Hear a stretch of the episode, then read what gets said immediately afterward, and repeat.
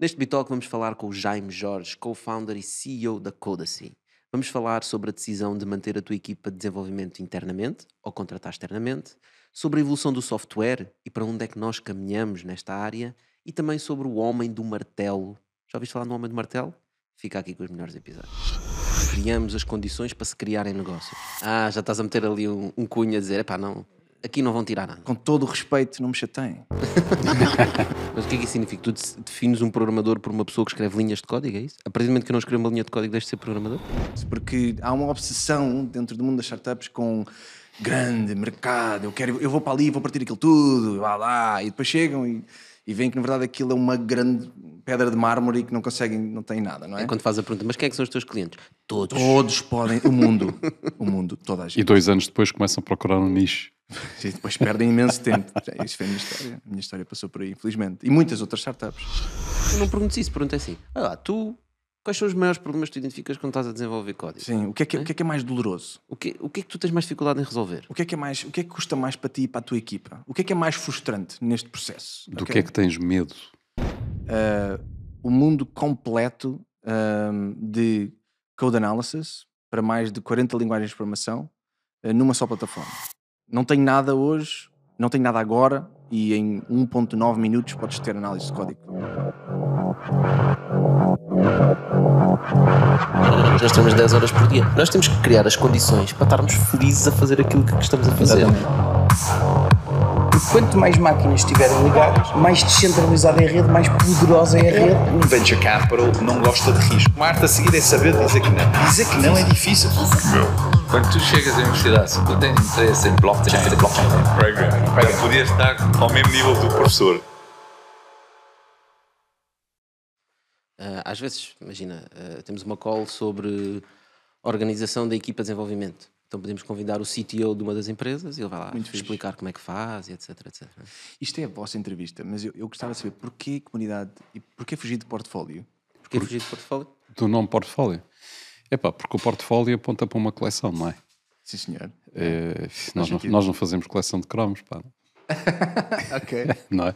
Eu acho que muita nós- piada a isso. O que nós procuramos de facto é juntar um conjunto de pessoas que têm, independentemente dos projetos que têm, é epá, que são pessoas eh, com capacidades extraordinárias, Notáveis, eh, yeah. Que são pá, experts nor- na sua área. normalmente em áreas diferentes, porque um é muito bom numa coisa, outro é muito bom noutra, não é? E quando nós os juntamos e eles podem entreajudar-se, a força é incrível, não é? Eles ajudam-se mais uns aos outros do que nós a eles. Muito bem. É- Essa é uma grande realidade. É as pessoas ajudarem-se mais entre elas. Claro, claro. Está E daí ser uma comunidade. Porque no portfólio é mais de nós para as empresas, não é? É, Ok.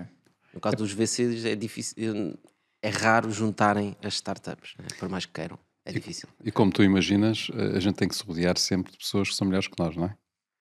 Portanto, se não nós não tivermos, crescemos. Pá, se, se tivermos um conjunto de founders, como, como tu chamaste, um conjunto de founders que são Tem melhores que nós, Não me digam. Tem, tem outro nome? Founders ou não? Ah, usamos muito a palavra promotores. Promotores. Ok. portanto, é pá, obviamente a, a qualidade de feedback é, é completamente diferente. Completamente. Não Isso tem é nada a tudo. ver. E, e a palavra promotores também vem de outra razão, que é nós próprios organizamos ou criamos as condições para se criarem negócios. Hum, Ok. E muitas vezes, quando nós estamos a dar o primeiro passo, né, dizer, nós é que somos os founders, mas nós não vamos ser os founders. Nós Vamos Hum. ter alguém que vai liderar o projeto, e essa pessoa vai ser o promotor do projeto. Promotor. Daí temos usado um bocado o termo. Mas pronto, nos founders nós até aceitamos. Ok. Portfólio é que nós não gostamos. Não gosto. Isso é awesome. Eu acho muita piada. Não sei se já começamos. Já começamos? Nós começámos desde que tu Nós- passaste aquela porta. Isto é uma batutice. Agora tenho que pensar o que é que eu disse. ok. Não tem mal, não, não, deve, não disseste nenhuma asneira, seguramente. Que bom. Ok. E pronto, e depois para além disso, também temos uma componente em que investimos em pedras. Pedras Sim, Pedras. pedras de xisto. Não são preciosas, ok? não são preciosas. São mais do que isso. Portanto, recuperámos uma aldeia na Serra da Lausanne, que é a Cerdeira, Home for Creativity, e onde as pessoas podem ficar, eh, portanto, numa ótica de turismo rural, mas também temos um centro de artes para artistas de todo o mundo que trabalham art and craft. Incrível. pá. Isso é fascinante. E vem gente de todo o mundo. E mudam-se para cá para, para ficar lá. Não, normalmente. É um mês ou dois meses imersos, porque aquilo é na Serra da Lausanne, Pois, pois, claro. imersos naquela natureza, que é um lugar, um lugar espetacular. a inspirarem-se, têm as condições para trabalharem na- no ofício deles. E uma coisa muito importante que nós aprendemos aí, sem dúvida nenhuma, foi eh, precisamente a interseção que depois há entre experiências e, e os pontos de vista das, das pessoas das várias áreas, não é? Já vem a comunidade outra vez. Lá vem comunidade, exatamente. Portanto, ou seja, eh, as pessoas quando passam lá um tempo, por exemplo, a fazer um projeto em concreto, eh, nós, porque nós temos programas de residências artísticas, não é? E, e às tantas nós acabamos por verificar que eles já estão a combinar fazer uma exposição em conjunto em Berlim ou fazer um projeto em conjunto para, para não sei um quem. network Portanto, próprio entre eles. sim, e, pá, e as coisas funcionam dessa forma. Portanto, estás convidado para vir à Cerdeira. Ah, gostava muito de ver. Não sou, não sou um artista, mas, mas posso sentar e ver. Podes dar uns toques. Podes dar uns toques ali no barro. É engraçado. Pode tentar. Pronto, e como nós eh, não, não gostamos de parar, Muito bem. decidimos juntar os dois mundos. Então vamos juntar o mundo das pedras ahm, com o mundo da tecnologia e da inovação. E vai nascer o projeto Silveira Tech. Que é uma aldeia ao lado, que está completamente abandonada, e onde vamos criar eh, precisamente, lá está, novamente comunidade, Comunidade. trazer comunidade tech para a aldeia e pôr o pessoal a trabalhar no, no campo. Sim, mas não só. Por exemplo, no teu caso, podes agarrar na equipa da Codacy, Ok. ahm, sei lá, 10 pessoas, 20 pessoas, quem tu achares que é importante. Ok. Podem ir duas semanas viver numa aldeia nas montanhas. ok? Podem inclusive levar a família. Vamos ter uma escola, vamos ter eh, restaurantes, co-work. Podem ficar lá a viver durante duas, três, quatro semanas, o tempo que quiserem, a trabalhar durante o dia. Às quatro da tarde dizem: Não, agora vamos parar, vamos ali plantar umas árvores. Vamos ter que a Ou limpar floresta. Ou limpar a floresta. A ver? Portanto, para trazer a sustentabilidade com a inovação, etc. Pronto, e são estas coisas. Para além disso, pá, temos um papel muito ativo naquilo que estávamos a dizer, estava a dizer há pouco, que é dar de volta à com- à- ao ecossistema e ajudar as pessoas, seja com mentoria, seja com ligações, seja só a partilhar a experiência. Esse é o objetivo do Bitol, que é partilhar experiências. Ah, que é uma coisa que tu também fazes. Ajudar, ajudar pessoas, falar com pessoas. Mas eu reparei que tinhas uma coisa interessante no LinkedIn que é desenvolvimento terceirizado. Ou seja, não terceirizamos nenhum desenvolvimento de software. Ou seja, quando tu dizes isso é que não gostas de software house e gostas de ter as equipas internas nas empresas. o que é que isso significa? Ok. ahm, nós na Codacy trabalhamos com muitas empresas de desenvolvimento de software. Aliás, nós, nós existimos como empresa, isto não é um pitch, mas é, é, é o que está. É o, É o vosso está- propósito, sim. é nosso, exatamente. Ahm, nós existimos porque vemos que tudo o que é empresa vai acabar por ser software-led, vai acabar por ser uma empresa de software, ou vai ser enabled by software.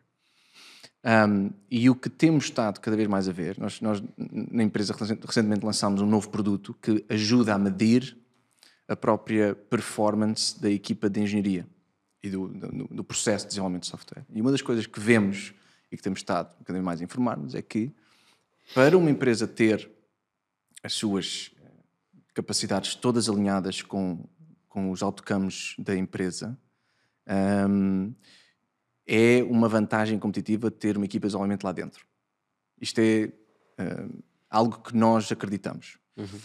Hum, não, com isto não temos de maneira nenhuma opinião, nem queremos formar uma sobre todo o mundo que há, uma indústria enorme, não é? De- Software houses. completamente.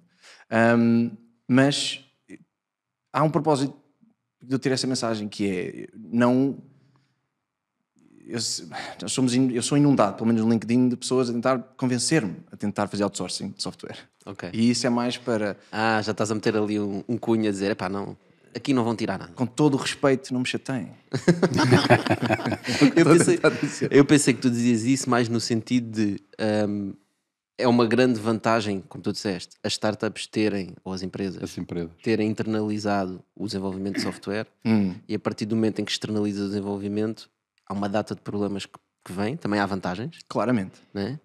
A velocidade é uma delas, não é? Portanto, Exatamente, é temos- isso que eu queria explorar um bocadinho. Quais são as vantagens? Ou seja, uma pessoa que está a começar a empresa deve. Mas, mas espera aí, mas antes disso, talvez ainda explorar aquela questão que estavas a dizer, eh, de que eh, todas as empresas vão, de alguma forma, basear-se no software, não é? Hum, Eh, mas o facto de terem os seus processos baseados no software não- não quer dizer que eles tenham que desenvolver um código, uma linha sequer de software, não, não, é? não, não quer dizer isso. Portanto, ou seja, a maior parte das empresas não vai ter ninguém a desenvolver, não vai ter nenhuma equipa a desenvolver, nem precisa disso. Não vai ter programadores, estás a dizer?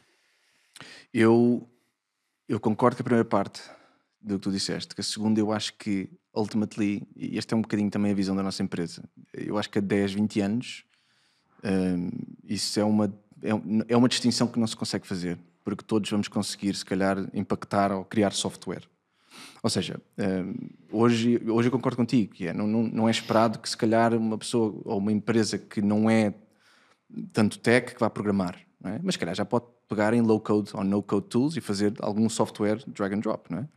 Eu acho que no futuro cada vez mais disso vai acontecer e nós a distinção de programador, Sim, mas É aí, aí, fala aí- inglês. aí não é necessário nenhuma equipa de software, não é? pois, exato, Não é? Não, mas acho que o que já me está a dizer é a tua concepção de um programador vai mudar. yeah. Ou seja, um gajo que chega a uma plataforma no code, que são aquelas plataformas onde tu não precisas programar Yeah. para montar. Mas isso não é um programador. Não vai ser um programador. Por que não? mas hoje é. Podes programar, podes Hoje contratar é- alguém para programar. Hoje ele chama-se programador, mas amanhã não se vai chamar programador, É isso, é isso que eu estou a dizer. não é? O facto de tu pegares numa, numa ferramenta qualquer de, de design e mudares eh, uma fotografia não torna num, num design gráfico, não é? Portanto, e no entanto tu fazes isso.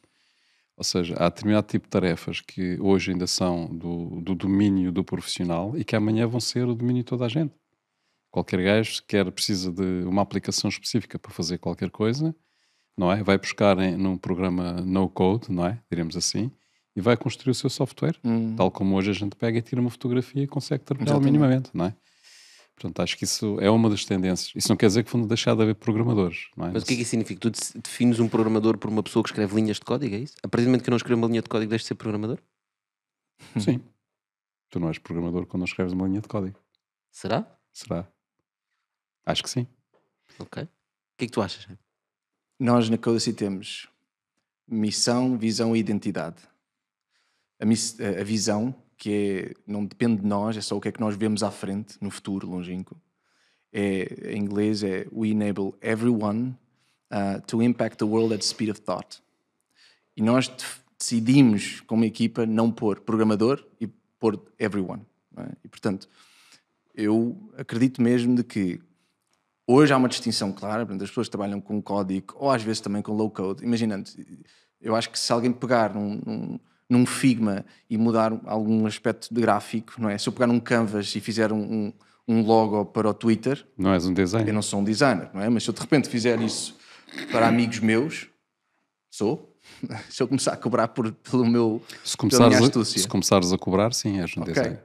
pronto. Então, aí não depende da tech, não é? Depende do que é que nós definimos como uma, Embora se calhar eles vão, eles vão, vão recorrer a ti não pelas tuas aptidões de design, mas pela facilidade com que tu mexes no programa. Quem sabe?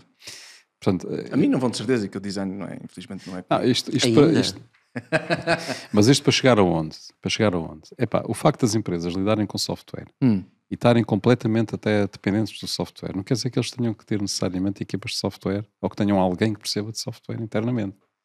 Isso é interessante no sentido de passar a mensagem, na minha ótica, de que quando uma empresa está a pensar em que tem que ter software ou tem que automatizar processos ou tem que digitalizar processos, não tem que necessariamente pensar logo, eu vou contratar um programador. Certo, não é? certo. E, e- e esse receio às vezes é o que para as empresas de implementar processos digitais. Não precisas de um programador para, para E aí, implementar e processos. aí o tema da terceirização é importante. Porque, eh, epá, porque há, se isso efetivamente não é um core da empresa, ou seja, a empresa não vai criar uma coisa absolutamente nova e não precisa de um programador, etc. Recorrendo a alguém que pode fazer esse trabalho, mesmo fazer algum desenvolvimento, mesmo que não seja no code, Hum. necessite mesmo desenvolvimento, acho que é muito mais rápido ir buscar alguém que sabe fazê-lo. Estás a defender agora a software house. No caso em que a software house faz Estou a sentido. defender a software house nesse Hum. caso. É muito mais fácil, mais rápido ir a alguém que percebe e que executa e faz. É a mesma coisa que Sai mais barato e tudo. Sai mais barato. Epá, tu queres tratar do teu branding. Epá, tu podes contratar três tipos de marketing e vais tratar do teu branding. Mas não é muito melhor ir buscar uma empresa especializada em branding que vai construir e vai te ajudar a criar o branding? Hum, Para isso é que há especialistas. Ou seja, a especialização, de facto, é um dos, é, é um dos grandes progressos da civilização humana, não é? Portanto, foi a especialização. achas, achas que a especialização é uma. Epá, se não fosse a especialização, a gente não conseguia estar aqui sentados neste cadeirão, com este microfone à frente, com todos estes fiozinhos todos, com, este, com, com, com, mais esta ferramenta, com este copo de água, porque tínhamos nós que fazer isto tudo, não é? Levámos uma vida a tentar fazer isto. Portanto, foi a especialização que nos permitiu fazer isto tudo, não é? Ou usufruir. Eu acho isso. Eu acho isso. Eu, eu, eu percebo, não estás a ver. Ahm, mas já viram como é que começámos esta conversa? O contrário de especialização. Já viram quão general, quão, quão espaçado é a vossa visão a abrir villages, a ir trabalhar em pedra e também tech? Sim. Eu, Ele pratica ao contrário do que diz, é o que estás a dizer. não, não, não é isso que eu estou a dizer. Não, não é isso. Eu, Não, eu, eu todos- percebo o que estás a dizer. Mas todos esses elementos são especializações. Sim. A única coisa é que, repara, não somos nós a fazer tudo. É nós nós confiamos Tá bem, em outros enough. para o fazer, não é? Aí entra aquela Faz parte que estava a dizer, que nós procuramos sempre os promotores, não é? pessoas Fair enough. especialistas nessa área para liderarem esses projetos. Yeah, faz sentido. Faz sentido. Eu sobre as software houses, eu diria o seguinte: eu, eu, eu, eu não, de maneira nenhuma, sou. hum, eu acho que nem tenho uma opinião demasiado formada sobre isso, para, porque não pensei muito em todo o tipo de negócios possíveis imaginários que, que devem de ser enabled por software houses e atenção há, um mundo inteiro. Portanto, é um universo, eu não consigo meter isso na minha cabeça. Mas eu sei o seguinte, e é, e é aí do que eu venho mais, do que eu conheço, que é quando para nós é uma core competency, quando é um- um- uma parte crítica do nossa, da nossa empresa, conseguir desenvolver software, ter, hum, ter isso connosco. Portanto, se, se a nossa empresa precisar disso, então eu acho que isso deve estar cá dentro. Estás a dizer, é, precisamos ser ágeis, ter, eh, desenvolver funcionalidades mais depressa, adaptar aquilo que o cliente está a pedir. Eu- É mais fácil estar Eu vou dizer, e o que é que eu quero mesmo dizer com isto? Não, É mas eu muito- concordo contigo. Muitas das vezes o que acontece é que uma startup pensa, há, há um, há um founder, às vezes não technical, que pensa assim: "Pá, isso, eu arranjo alguém que. isso- essa parte do código, eu arranjo alguém, isso é uma commodity. Não é mentira, de facto, cada vez mais é, não é? Mas, infelizmente, é preciso ter alguém, porque, porque o o valor de uma empresa e do software está na evolução, não está na versão hoje. Está no- nas evoluções todas que vamos metendo ao longo do tempo a esse software. Já não existe package de software que vamos ao Ping Doce comprar. Não é? Já não há um Windows XP que vamos comprar. Agora é compramos subscrições. E isso subentende uma evolução natural. E essa evolução vem de onde? Pronto. Pá, e, e há modelos de negócio que funcionam para muitas diferentes diferentes. Eh, Não, não- Mas aí voltamos à, à questão que o Tocha acho que queria introduzir, não é? Sim, mas eu só queria pôr tudo então nas caixinhas, que é. Eu gosto de pôr coisas nas caixinhas. Muito bem, muito bem. Porque eu acho que é uma mensagem importante. Quando faz sentido e quando não faz sentido. Se o, teu, o core do teu negócio não tem a ver com o desenvolvimento de uma ferramenta tecnológica e tu és um negócio que depende disso simplesmente para otimizar processos e não vais ter uma grande uma mais-valia sobre o mercado por teres essa ferramenta, faz sentido utilizar de fora, faz sentido utilizar software houses ou contratar programadores freelancer. Se tu estás a criar uma startup inovadora em que a tecnologia é um core e vai ter que iterar rapidamente, e vais ter que testar várias coisas, vais ter que desenvolver funcionalidades depressa, tem que começar de dentro. E quanto mais cedo começar de dentro, mais tu vais ganhando know-how para seres mais rápido a iterar. Se tu começas com uma software house e depois vais passar para dentro, vais perder o tempo todo de fazer essa transição. Portanto, se és uma startup tech eh, e tu não és um founder tech, arranja um co-founder tech.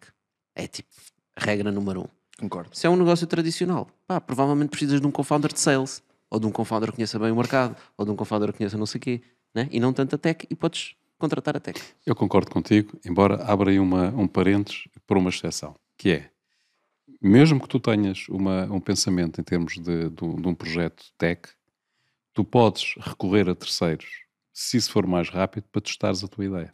Um MVPzinho. Hum, Ou seja, eh, pode ser muito mais rápido pegar em alguém que tem essa capacidade e que vai desenvolver isso em, em duas semanas, do que tu estares a perder seis meses com alguém que não tem experiência para desenvolveres a mesma coisa e depois mandas tudo para o lixo. Portanto, se tu queres, podes construir um, um, um produto viável mínimo, não é?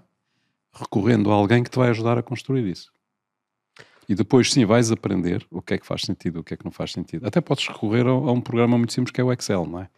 E, e a muitos outros, ou seja, podes ir buscar vários softwares que vão desempenhar as tarefas que tu pretendes que sejam depois executadas por aquilo que tu vais desenvolver. Mas consegues, porque o, importante não é a ferramenta, o importante é o que é que a ferramenta faz. hum. E se tu cons- conseguires, com outras ferramentas que não foste tu que desenvolveste, provar que há um processo que é possível de montar, não é? Depois, a partir daí, tu podes desenvolver de acordo com a experiência que ganhaste, correto? Sim, sim, faz sentido. Eu adicionava outro parênteses dentro do teu parênteses, que é 90% das empresas que precisam desenvolver tecnologia é tecnologia que já está feita ao pontapé. E normalmente é super simples de agarrar numa, numa plataforma no-code, low-code e desenvolver. Tens plataformas já que já têm os templates. Que, queres fazer, um- por exemplo, um marketplace. Queres fazer um marketplace, um MVP? Man, tens plataformas onde vais lá, literalmente em uma ou duas horas tens tudo a funcionar. Lá está, estamos outra vez a tirar partido da especialização. Já houve quem fizesse, não vale a pena estar a fazer a roda, não é? Ou seja, cada caso, acho que é importante cada caso ser um caso. Eh, e é difícil um gajo meter tudo nas caixinhas como eu queria, mas há algumas regras que se podem seguir e acima de tudo, talk to your customers. Hum, mas a regra base de que se tu efetivamente já tens no mercado uma ferramenta que podes pegar nela e usá-la para testares o teu projeto, a tua ideia, epá, aproveita, não vale a pena estar a, estar a perder tempo. Exato.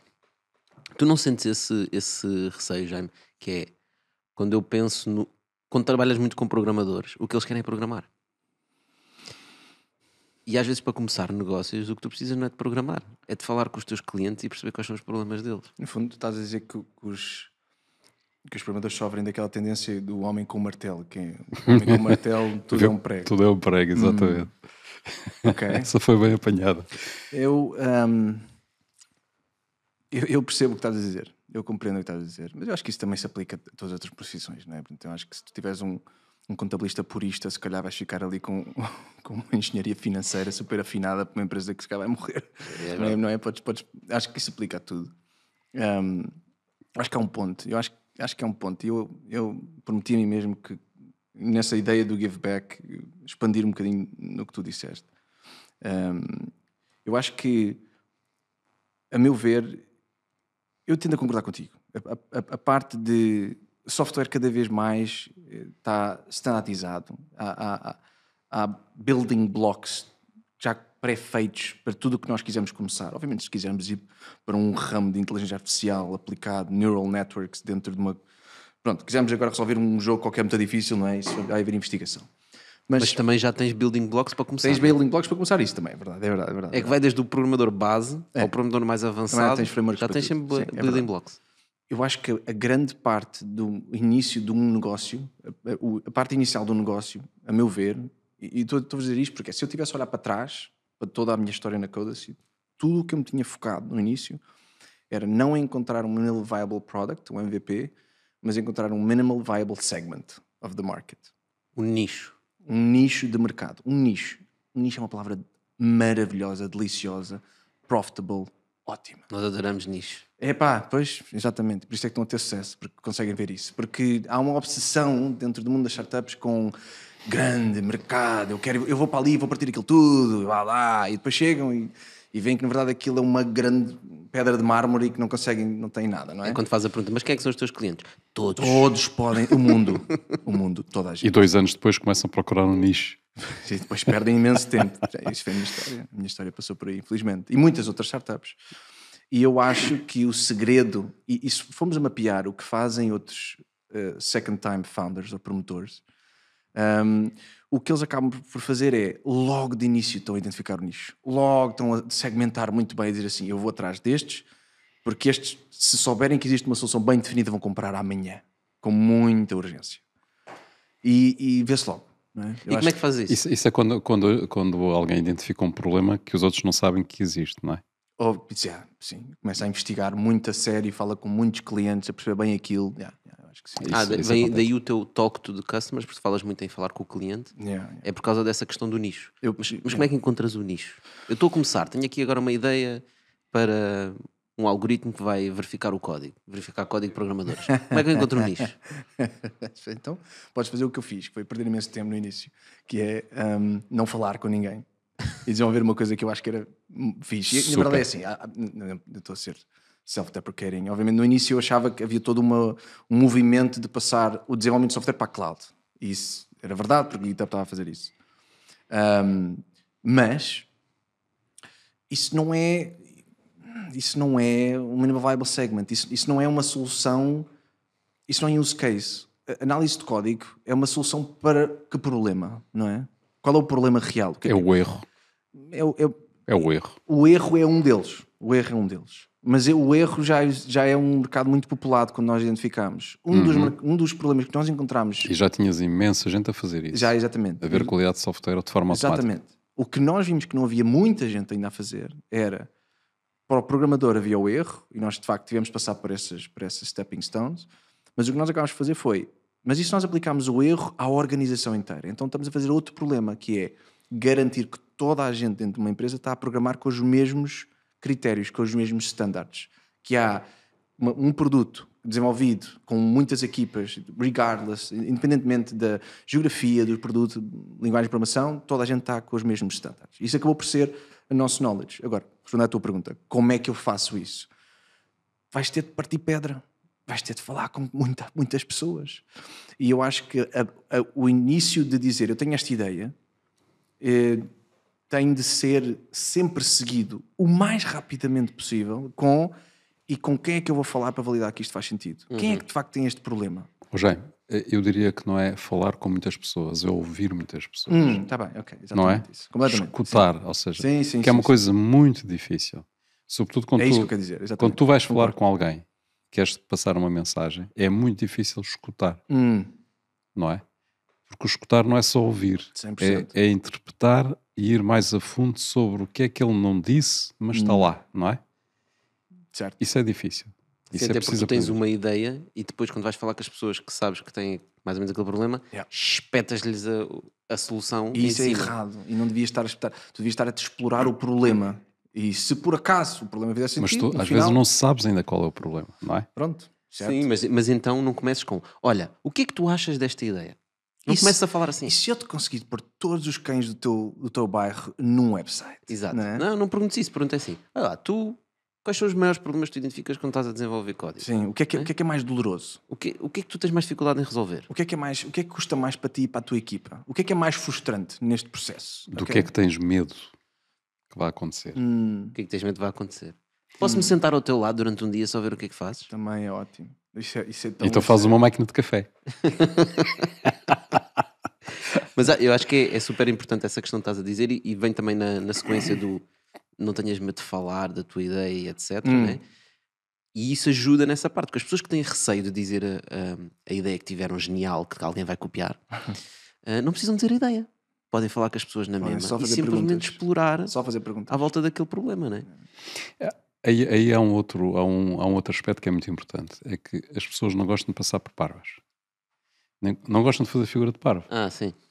Então, eh, quando vão falar com os outros, têm muito receio de mostrar fraqueza. Ou seja, quando tu vais procurar escutar, não é? Tens que ser humilde. Portanto, e humilde, eh, por vezes, é confundida, a humildade é confundida com, franque, com fraqueza, não é? E, Portanto, eh, e as pessoas não gostam de dar parte fraco. Então, querem ir para a conversa com convicções. Hum, E indo com convicções, depois não obtêm o feedback que precisam realmente, não é? Podem sair de lá muito satisfeitas com o seu ego, que foram brilhantes naquela conversa, não é? Mas de facto depois não conseguem tirar partido do, do que o outro poderia ter dito e que eles poderiam ter aprendido com ele, não é? E somos inseguros também.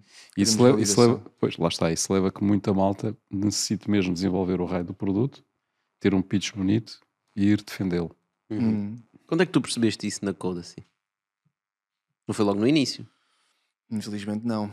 Eu demorei algum tempo. Demorei algum tempo. O que é que fez o clique? Ideia? Ahm, quando não.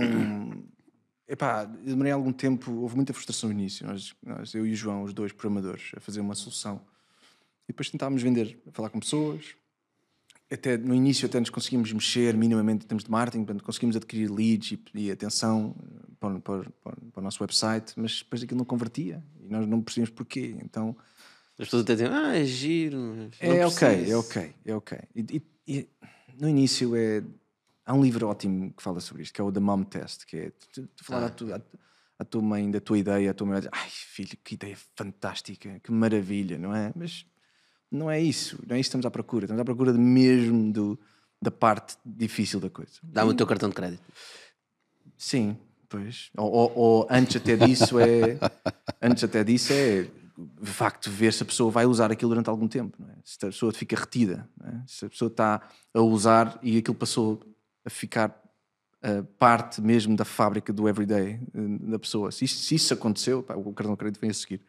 Mas nós no início tivemos. Passámos, ou seja, lá ver, os startups no início, quando começam a construir, têm obrigatoriamente de passar por todo o funnel, não é? Da aquisição, ativação, retenção e depois a monetização e referral, não é? E quando e nós no início demorámos muito tempo a passar por este funnel todo. Na aquisição tínhamos, mas depois as pessoas não ativavam. Ok, vamos lá, pronto, vamos lá outra vez trabalhar, falar com as pessoas, etc. Ativação. Agora já ativam, ok, já, já têm projetos registados dentro da nossa plataforma. Great. Mas agora registaram nunca mais cá voltaram. Pronto, bora lá, porque é que isto é? Pá, e, e- e demorou algum tempo, infelizmente. Hum, eu acho que ao longo do tempo nós percebemos como Será, será, será que tu tinhas um produto já demasiado fechado? Como assim? O que é que isso quer dizer? Ou seja, já, Já, já, estava tinhas- demasiado moldado em termos dos Ah, não, processos? sem dúvida. Isso já estava, já estava todo moldado. Nós- Mas há outro aspecto também que é importante, que é o mercado de software development é um mercado intrinsecamente difícil de entrar, porque é não, as soluções não podem ser não podem ser, uh, lack of a better word, half-ass. É? tem, tem, tem de ter já Tem que estar completas, tem não de é? ter já algum sumo, tem de já ter dar valor e para dar valor é preciso meter ali Estás a dizer, é um programador que está habituado a utilizar um software qualquer e aquele software já tem uma data de funcionalidades que ele usa, é? Sim. e ele para mudar para o outro não pode ter menos. Pá, É, o, o, o switching cost, portanto, a mudança, o custo de mudança é muito alto. É muito alto. E, portanto, para nós estarmos a dizer, "Epá, mas vens para aqui e é um bocadinho melhor. Não percas o meu tempo. Um bocadinho. Eu não vou Mudar. mudar, porque é um bocadinho melhor. Um, e este bocadinho melhor, by the way, quando estamos a vender enterprise software, tem empresas maiores, este bocadinho melhor morre à praia. Porque eu nem vou falar com a minha equipa sobre o bocadinho melhor. Senão vão rir-se de mim. É? Portanto, epá, tem de ser algo relativamente melhor do que já é usado. É? Na altura nós já tínhamos uma solução interessante, mas não estava a ser sticky enough e depois fizemos toda essa journey e finalmente chegámos a algo eh, relativamente bom. E hoje estamos, estamos em, certos, em certos segmentos do mercado, somos os melhores. Mas vocês chegaram à conclusão de que poderiam refazer coisas que ele já estava a utilizar e adicionar a vossa funcionalidade ou simplesmente fizeram, por exemplo, um add-on para um software que eles já utilizavam, dando a vantagem daquilo que é a Codacy? Ou seja, de verifi- verificar. Explica só um bocadinho o que é que exatamente O que é que nós fazemos na Codacy? Nós na Codacy agregamos ah, o mundo completo ahm, de code analysis para mais de 40 linguagens de programação ah, numa só plataforma. Portanto, se vocês hoje não tiverem análise de código nenhuma, portanto, análise de código, basicamente analisa o código para encontrar erros de programação. Isso é tipo um corretor ortográfico? É como o corretor ortográfico, É um- mas sem o feedback que. sei, pá, encontramos isso enquanto, enquanto estás, estás a rever o teu código. É uma no- ferramenta de qualidade de software. Exatamente. E, e, por exemplo, segurança de código também, encontramos vários problemas, estilo de código também por vezes. E portanto, com isso, o que nós Olham para a documentação? olhamos para a parte de documentação também. Temos uma série de padrões de análise de código que olha para a documentação. E ahm, nós ficámos muito bons no que chamamos o Zero to One, que é não tenho nada hoje, não tenho nada agora e em 1.9 minutos podes ter análise de código a, a correr. É, de facto, isso, esse onboarding fica muito afinado. Isso demorou Primeiro kick-off de começares a rever Exatamente. código. Isto, é- isto tem muito valor, principalmente no, enter- no Enterprise, porque eu quero ter alguma coisa a provar, quero ter alguns resultados. Coda-se. é? E como é que isso resultava com aqueles que já tinham ferramentas dessas? Ahm, Porque à partida são, são, são também os potenciais clientes Certo. já convencidos desse tipo de ferramentas. Ou seja, Exatamente. podem recorrer a esse tipo de ferramentas. Podem estar mais abertos, não é? nós, quando as pessoas já tinham algum tipo de análise de código, e ainda fazemos isso hoje, damos todo um conjunto de features por cima. Primeiro, a configuração toda da plataforma já está feita, se já tiveres essas ferramentas. Portanto, integramos isso tudo. E depois temos um conjunto de features por cima. Damos-te reporting, damos-te inteligência sobre como é que queres que isso interaja com o teu eh, Source Control Manager, GitHub, GitLab. Portanto, temos, temos uma série de, de coisas por cima que acrescentamos que, pá, olha, tu já tens isso, mas com a Codacy ficas tipo três níveis acima, no fundo. Uhum. Vocês têm um algoritmo que vai correr o código, não é? Vai verificar essas coisas todas, depois vai dar o feedback ao- aos programadores e depois eles agem sobre isso, Hum. Têm uma melhoria na sua empresa ou no seu código, seja o que for, há um valor que é gerado e como é que eles podem calcular esse valor? Porque às vezes essa é uma, uma dificuldade em alguns produtos, que é eu vou gerar valor, mas esse valor é inquantificável. E eu sinto que a Code assim está um bocado aí, não é? É, se calhar aqui pode ser mais simples no sentido em que conseguem, se calhar, eh, fazer o cálculo de poupança de homens, de homens hora, não é? Ahm, Não? é, é difícil. É- sim, sim, a resposta é certa, sim, mas é, é difícil porque não é. é, é muito difícil dizer que, o que é que eu ia fazer como alternativa ao, à minha, ao meu pull request agora, ao meu, meu- a minha feature que eu estou a desenvolver no software. Um, é, um, é um problema nada fácil de, de quantificar e, e todas as, as quantificações que nós fizemos até agora, os, os ROIs do nosso produto, sempre foram assim um bocadinho. eh, epá, não, não tinham muito conteúdo Forçados. de alguma maneira. Então, isto é um problema tão interessante para nós que nós acabamos de desenvolver outro produto. E portanto, nós trouxe- trouxemos a Os meio. do- programadores sempre a desenvolver produto. Não, mas este produto, tem, este produto foi, com- foi desenvolvido bem feito, com clientes e tudo. Acreditem em mim. Ahm, Que é e, o portanto, reporting. Que é a parte mais do reporting e mais de perceber como é que está a minha equipa de engenharia. Portanto, nós já somos bons a identificar problemas no software. Agora queríamos entrar na área, e queremos, e entramos, de Da performance da equipa. de, de- exatamente, da própria engenharia, que é quão e- effective, não é? Quão, quão impa- quanto impacto é que nós estamos a gerar com a nossa equipa de desenvolvimento de software. é?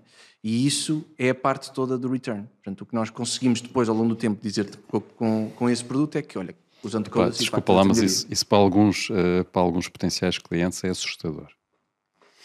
Porque se tu entras através do, do, do, do tipo de informática ou dos CTOs, eles devem ficar apavorados de pensar que vai ficar transparente qual é, qual é a performance da equipa deles. Ahm, nós... Isso é, um, isso é, um, é uma barreira desse... É uma barreira a sério, não é? Uhum. A maneira como nós abordamos isso no nosso, no nosso produto é nós não medimos performance individual. Nosso objetivo não é dizer. Mas mesmo em termos de equipa, não é? Já viste? "É, Tu vais, eu sou o CTO, pá, ou sou o tipo responsável pelo desenvolvimento da, de software nesta empresa. Hum. Tu vais avaliar a produtividade ou a performance da minha equipa toda. com, Posso chegar a- podemos chegar à conclusão que a performance não é nada interessante, não é? Ou seja, o risco de exposição é, é muito elevado. pronto. Então, mas se tiveres. A não ser que tu vás vender diretamente ao CEO que diz: epá, eu quero saber. O que é que que é que aqueles gajos andam- fazer? Eu acho, Exatamente. que se- eu acho que hoje em dia nós trabalhamos. Se tu estiveres defensivo ao ponto de não quereres medir, então eu acho que tens outros problemas. Este é, é aquilo verdade. que eu tenho, que nós vemos. E, e- eu acho que as equipas de engenharia querem mais hoje do que, do que outra altura no passado, conseguir perceber como é que estão. Epá, e, e, há índices, e tudo depende dos índices. Por exemplo, se nós estivermos a medir linhas de código produzidas, isso é provado ser um- uma métrica má de medir. E, by the way, fica Escrever aqui... mais rápido, não é? Epá, é é porque é o incentivo a escrever muito mais, mais código estúpido. E fica já aqui o PSA para casa. Por favor, não meçam isso. Os vossos developers só vão chateá-los. Não façam isso. É um problema. Pelo contrário, a beleza na programação está em fazer o mesmo com menos linhas de código Exatamente. possível. Ou até remover linhas de código. É uma coisa extraordinária. né? Ou seja, O Elon Musk fala muito disso. Pronto. Como apagar coisas. Pronto.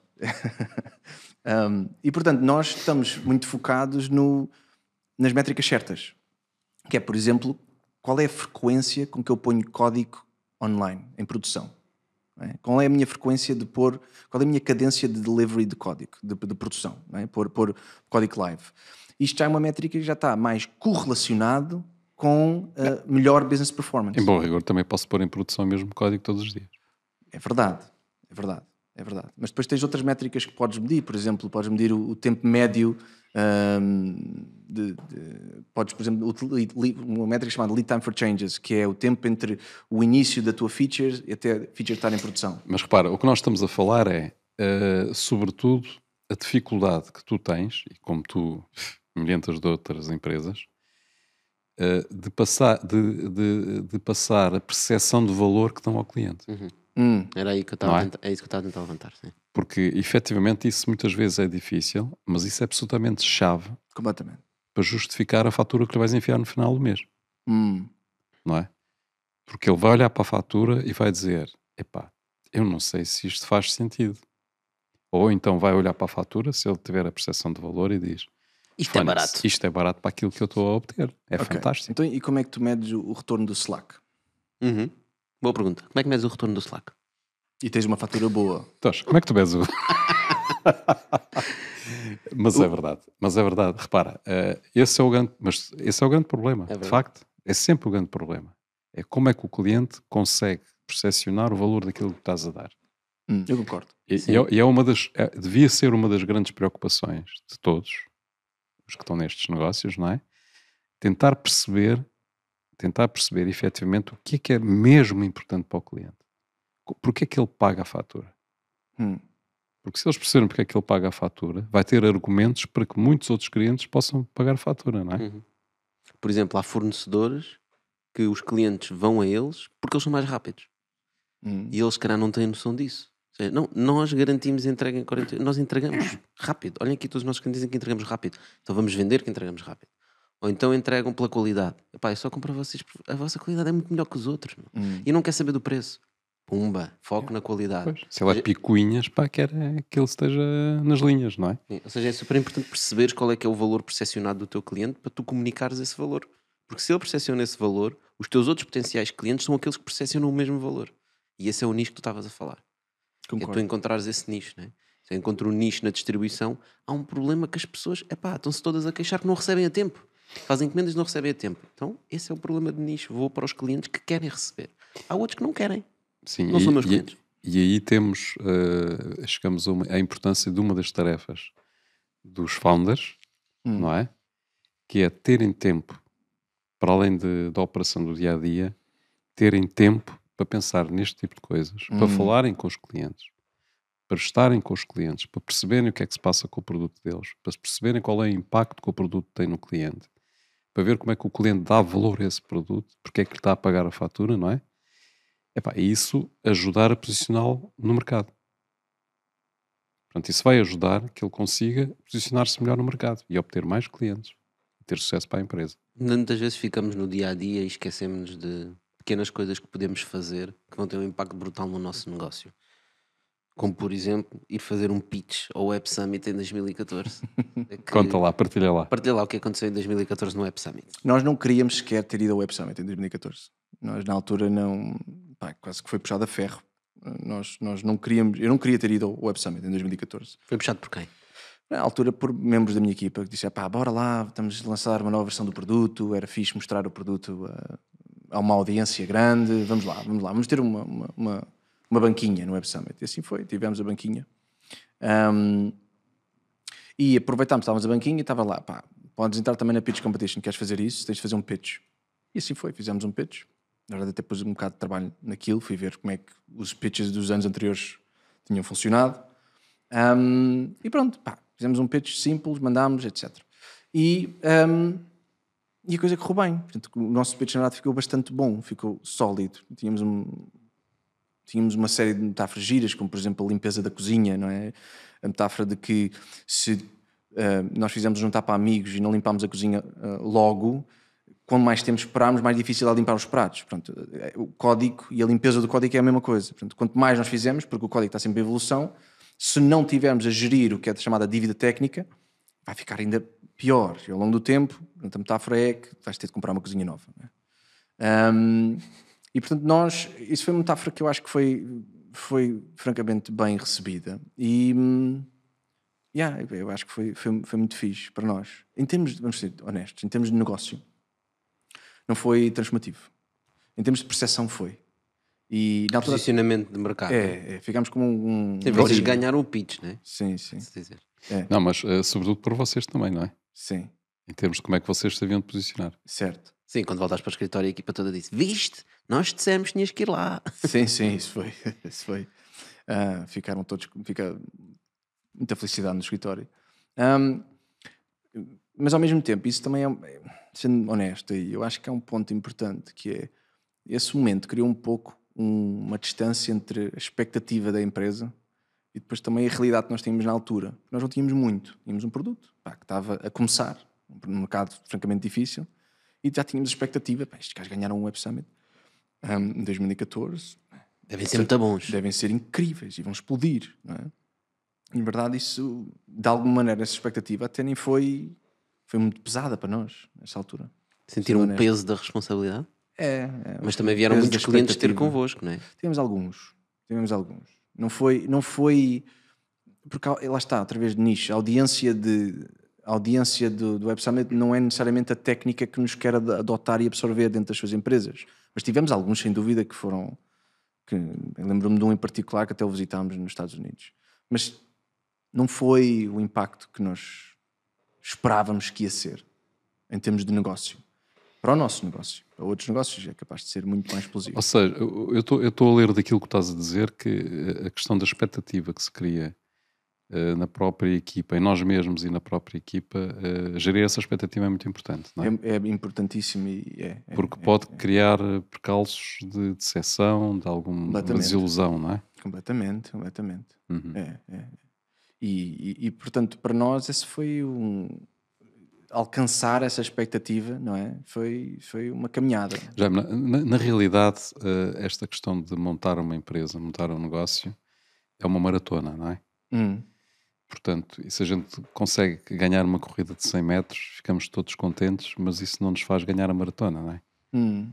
Portanto, eh, o falar dos esforço. prémios todos que se dão. Sim, sim, sim. Os prémios, são os incentivos, acaba por ser importante, mas eh, tem que se dar o devido, a devido, a devida importância, não é? E dar o seu, o seu devido contexto para que não seja, para que não, se, para que não jogue ao contrário, não é?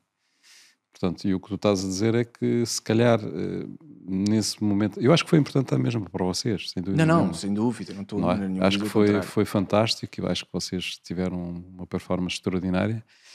Eh, pá, mas é preciso saber gerir isso depois com a equipa, não é? É, é, é. E e eu acho que é- eu acho que muito desse tempo que às vezes nós founders no início somos há tanto incentivo para nós passarmos tempo a fazer pitches e a falar a falar da empresa que devíamos estar a construir, não é?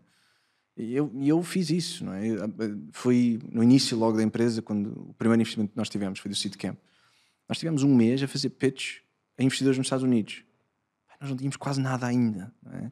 E era e eu olho para trás e penso assim: poça, pá, tive um mês a falar com investidores, a tentar convencê-los, quando eu não tinha backing nenhum, não tinha ainda uma empresa a mexer, não tinha um produto, não tinha clientes, não tinha utilizadores, não é? Não tinhas o teu nicho? Não tinha o meu nicho, exatamente. Se eu tivesse o meu nicho e não tivesse mais nada, isso já era ótimo, não é? Mas o que é que tu podes aí aconselhar o pessoal? a É difícil dar conselhos, eh, é difícil dar assim conselhos generalizados para toda a gente. Vamos mas- acabar com os concursos de pitch. Nós temos 10 horas por dia. Nós temos que criar as condições para estarmos felizes a fazer aquilo que estamos a fazer. E quanto mais máquinas estiverem ligadas, mais descentralizada é a rede, mais poderosa é a rede. Um venture capital não gosta de risco. Uma arte a seguir é saber dizer que não. Dizer que não é difícil. Quando tu chegas à universidade, se tu tens interesse em blockchain, blockchain para poder estar ao mesmo nível do professor. Aqui, entre nós, startup bullshit ao mais alto nível. ok, ok. Entre nós na comunidade? Não, entre nós a dizer para eles. Ah, ok, ok, ok, ok. ok. No fundo, eh, a ronda de investimento significa um, um determinado reconhecimento. É uma um- validação. Hum. Ou seja, significa que alguém acredita naquele projeto e está a pôr dinheiro. Está a pôr muito dinheiro. É uma coisa que o, o, o GitHub lançou que se chama Copilot, que basicamente leu os billions of lines of code, os milhares de milhões de linhas de código que está no, no GitHub. O GitHub é um repositório de programação de código. É a nossa visão atual, pode não ser assim. Se nós olharmos para o mercado da fotografia, isso não aconteceu. Eu Kodak sei, eu sei, morreu. eu percebo. Hum. Sim, a fotografia. A Kodak morreu. É um geeks. melhor caminho em termos financeiros hoje uh, ir ser engenheiro informático para uma das top tech companies mundiais, porque vais ganhar um salário entry level mínimo 100k, 120 100 dólares. Um, é melhor, em termos de 10 anos, vamos pensar 10 anos, um, fazer isso do que um, criar uma startup Ou de que jogar futebol. estatisticamente. Bem, jogar futebol, pronto, isso. Se fores um. Pois, isso aí. Yeah. Estatisticamente, então, ainda jogar futebol é acho, acho pior. pouco provável, mas sim. Eu acho que o futuro da programação passa por programação não ser algo terceiro. Eu acho que no futuro nós não vamos ter esta conversa que tivemos agora sobre o talento. Onde é que cabe aqui a programação?